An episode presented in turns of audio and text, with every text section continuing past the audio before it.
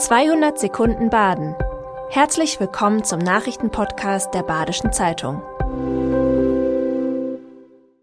Die Nachrichten am Donnerstag, den 21. September. Der Ausbau der Rheintalbahn soll der Region viele Vorteile bringen. Die Deutsche Bahn hat das Vorhaben wirtschafts- und verkehrswissenschaftlich untersucht. So soll die Erneuerung bis zu 3000 Arbeitsplätze sichern und der Region 5,9 Milliarden zusätzliche Wertschöpfung bringen. Durch die vier Gleise wird der Zugverkehr entflochten. Dadurch sollen unter anderem eine bessere Pünktlichkeit und schnellere Reisezeit erreicht werden. Mehr Platz für Güterzüge gebe es auch. Es wird mit über einer Million mehr Fahrgästen gerechnet. Die 200 Kilometer Strecke zwischen Basel und Karlsruhe werden die Bahn ca. 14 Milliarden Euro kosten. Sie soll frühestens 2041 in Betrieb gehen. Der SC Freiburg spielt heute um 21 Uhr sein erstes Spiel der Europa League-Saison in Griechenland. Gegner ist wie im Vorjahr Olympiakos Piräus. Die griechische Mannschaft habe sich komplett verändert, meint Patrick Bayer aus dem SC-Trainerteam. Der neue Trainer Diego Martinez und große Veränderungen im Kader haben Olympiakos zuletzt zum Tabellenführer der griechischen Liga gemacht. Auch im Defensivverhalten soll die Mannschaft kompakter geworden sein. Daniel Pudenz hat mit 20 Millionen Euro den höchsten Marktwert im Team.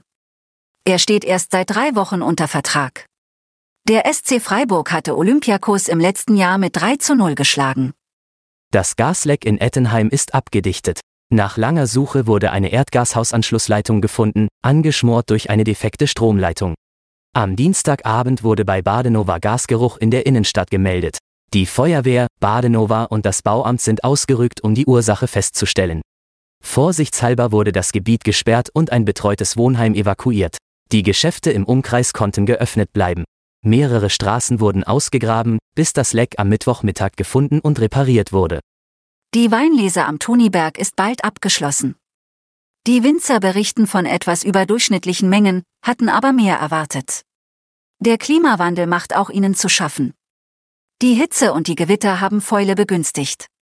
Auch ein Pilz ist in diesem Jahr so stark wie nie und fordert Einbußen. Personalmangel und steigende Preise erschweren die Situation der Winzer zusätzlich. Früher habe die Lese sechs Wochen gedauert, jetzt nur noch halb so lang, sagt Günter Linser, Vorsitzender der Winzergenossenschaft. Eine Betontankstelle hat vor einigen Tagen in Grafenhausen eröffnet. Zur Auswahl gibt es verschiedene Arten, die dann von der Maschine gemischt und auf den Anhänger geladen werden.